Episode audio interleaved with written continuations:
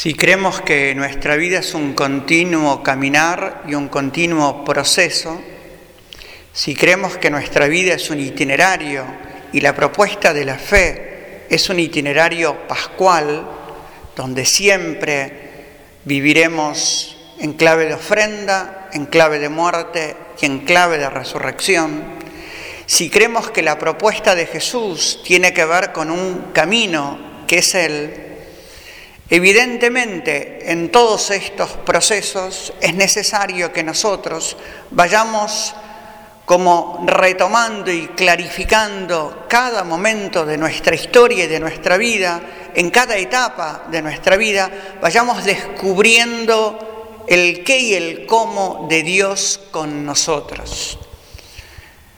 Mucha gente experimenta en su vida de jóvenes adultos o de adultos, que la fe que tiene no le alcanza para responder la situación vital que está transitando. Mucha gente, frente a un hecho de dolor o de alegría, frente a un hecho que lo, sacude interiormente o un hecho que rompe los esquemas en los cuales está acostumbrado a leer su fe, descubre que la fe de la primera comunión, la fe de la catequesis del colegio, no le alcanza para responder verdaderamente a esta situación.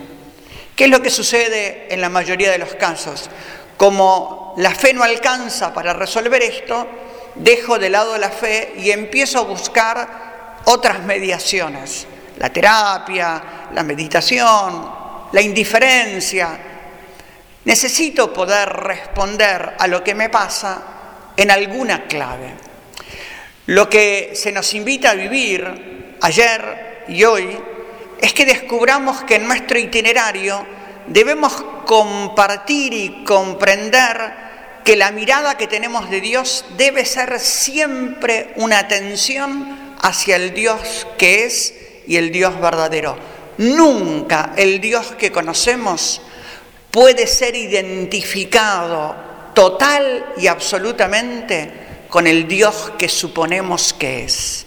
Siempre todos nosotros, la iglesia entera, siempre todos, el Papa, los obispos, la iglesia católica, apostólica y romana, todos, el Dios que conocemos y que proclamamos está en tensión de descubrimiento al Dios que es, al Dios que verdaderamente y totalmente es. Esto no significa que creemos en un Dios de mentira, que estamos equivocados.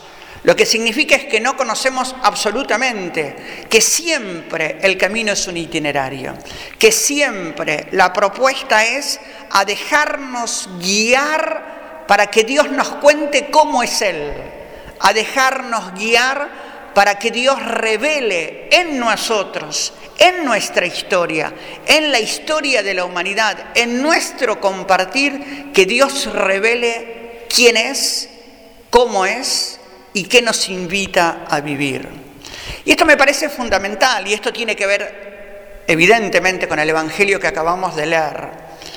Porque muchos de los errores que hemos vivido existencialmente o teológicamente tienen que ver con haber como solidificado, estancado una mirada de Dios o un concepto de Dios. Dios es así, la fe es esto, el camino es esto.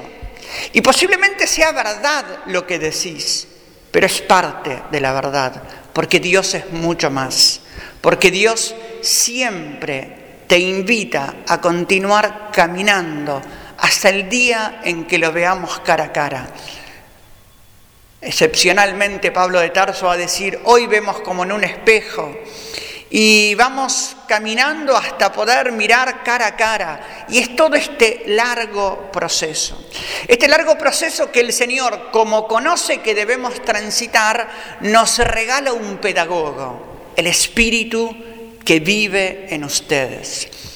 El Señor nos regala este maestro interior que suscita el deseo, que enciende la búsqueda, que fortalece los pasos, pero que no resuelve nada por sí solo.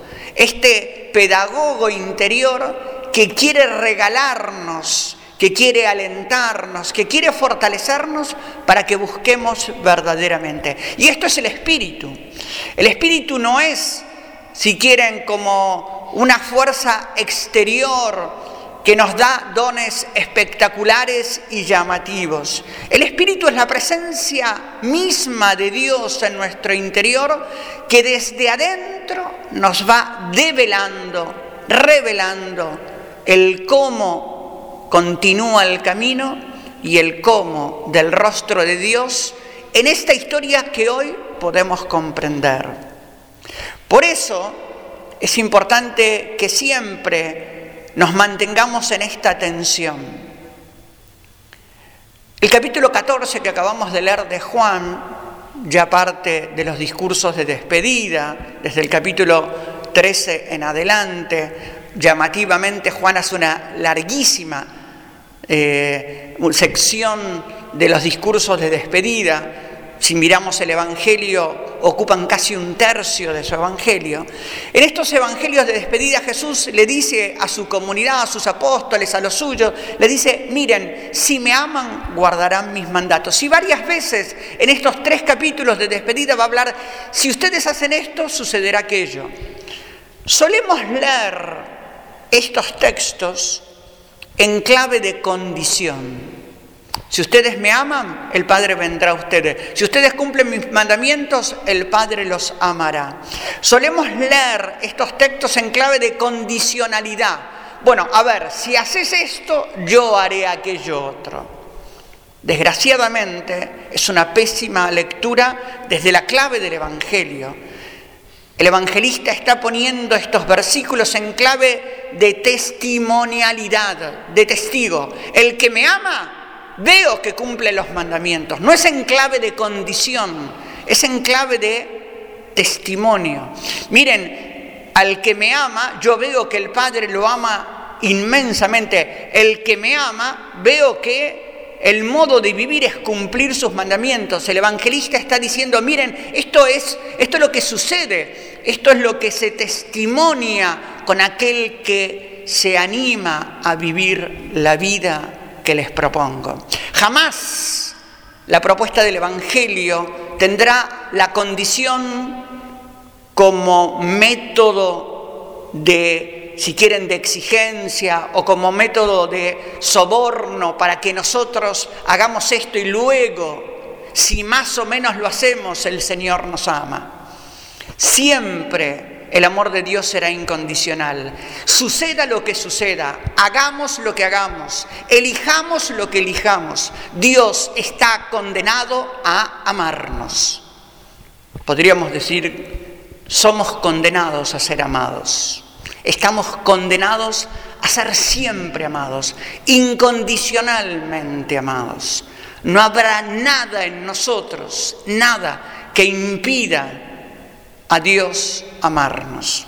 Es verdad, esto no significa que en nuestra libertad podamos elegir no disfrutar el amor de Dios y no pararnos en la zona de luz, de ternura, de amor que Él nos ofrece. Esta sí es nuestra libertad y muchos de nosotros la experimentamos en el transcurso de nuestras vidas, cuando nos hemos parado en nuestra oscuridad, cuando hemos hecho del pecado un tesoro, cuando hemos hecho del pecado como pareciera un cofre que tenemos que guardar celosamente en el interior del corazón. Lo que el evangelista dice del Espíritu, lo dice absolutamente de Jesús. Él es el que dará vida. Jesús dice, yo soy la vida. Él es el que les revelará toda la verdad. Jesús dice, yo soy el camino, la verdad, la vida. Él es el que eh, los tratará como hijos. El yo vine del Padre para tratarlos. Ustedes son mis hijos, mis amigos, hijitos míos. Yo les digo esto. Todo lo que se dice del Espíritu se dice de Jesús. Todo lo que se dice de Jesús se dice del Espíritu. Y esto me parece fundamental, porque el Espíritu tiene como misión, como única misión, cristificarnos. El Espíritu no está para que hablemos en lenguas, aunque hablemos, no me interesa. El Espíritu no está para que tengamos dones extraordinarios. El Espíritu es enviado para cristificar nuestras vidas. Él les recordará todo, Él les enseñará todo. Y lo que nos recuerda y nos enseña es hacer, vivir, optar en clave de Jesús. Esta es la invitación, pero una invitación que no es condición, es una invitación que también es testimonial. Es una invitación que dice, Dios nos dice a nosotros, quiero regalarles vida y vida en abundancia. Y esta no es una condición, es una oferta ya ofrecida, es una oferta ya dada. Nos queda a nosotros sumergirnos en esta vida, que no nos ahorra todos los espacios de oscuridad, todas las heridas, todos los sinsabores, pero que nos garantiza la vida sobreabundante, que nos garantiza la verdad verdadera y que nos garantiza la compañía en el camino. Ojalá que aprendamos a rezarle a este espíritu que vive incondicionalmente en nosotros, que hace morada irrenunciable, inconmovible en nosotros. Ojalá que aprendamos a orar este espíritu para clamarle, ser Cristo, vivir la vida en clave de ofrenda como él, la, como él la vive. Jesús dice en el Evangelio, les doy un mandamiento nuevo. El mandamiento que está hablando no es el de los no es el del desierto de Moisés, el mandamiento que está hablando no es el suyo siquiera, porque el mandamiento que yo recibí de mi Padre es dar la vida y recobrarla. El mandamiento que les doy es que se amen. Ámense unos a otros, porque sólo así testimoniarán que verdaderamente me conocen. Que así sea.